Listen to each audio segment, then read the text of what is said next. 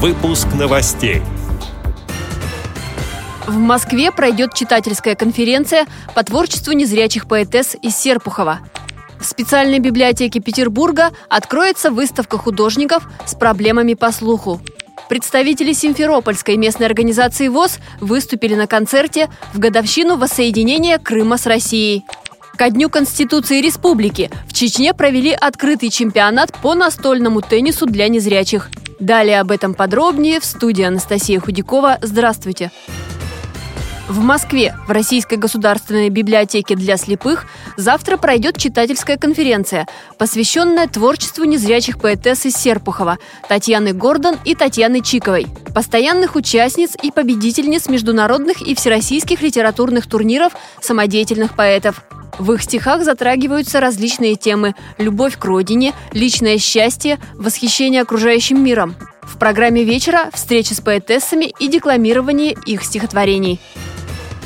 Завтра, во Всемирный день театра, в библиотеке для слепых и слабовидящих Петербурга открывается выставка «Театр во сне и наяву». На ней будут представлены работы художников, фотографов, резчиков по дереву и других мастеров прикладного искусства. Все авторы имеют проблемы со слухом. Работы объединяет общая тема – театр, с которым можно познакомиться через творчество неслышащих. После торжественного открытия выставки актеры театра глухих представят песни в жестовом исполнении, покажут фрагменты спектаклей по мотивам произведений классиков литературы. Выставка продолжит работу до 24 апреля и будет открыта по будням. Вход свободный. В день выборов президента на площади у Дома культуры профсоюзов в Симферополе прошел концерт под открытым небом. Его посвятили четвертой годовщине воссоединения Крыма с Россией. Среди исполнителей были и представители Симферопольской местной организации ВОЗ. На этом концерте наш общественный корреспондент Андрей Прошкин пообщался с заслуженным работником культуры Республики Крым, инвалидом первой группы по зрению Степаном Гончаренко. Что значит для меня день воссоединения Крыма с Россией?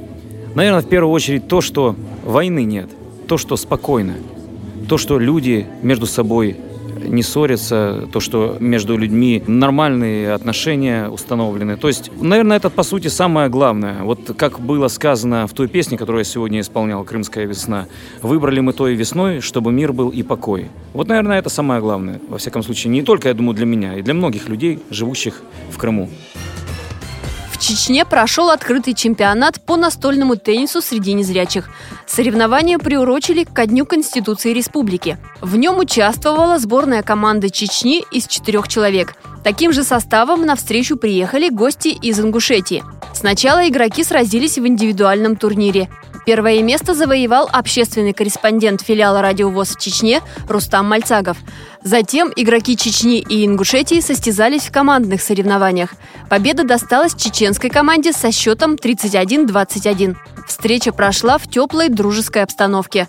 Участники расстались в надежде встретиться на чемпионате России, который состоится 20 апреля.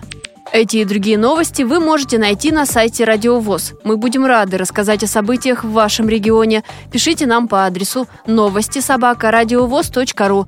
Всего доброго и до встречи!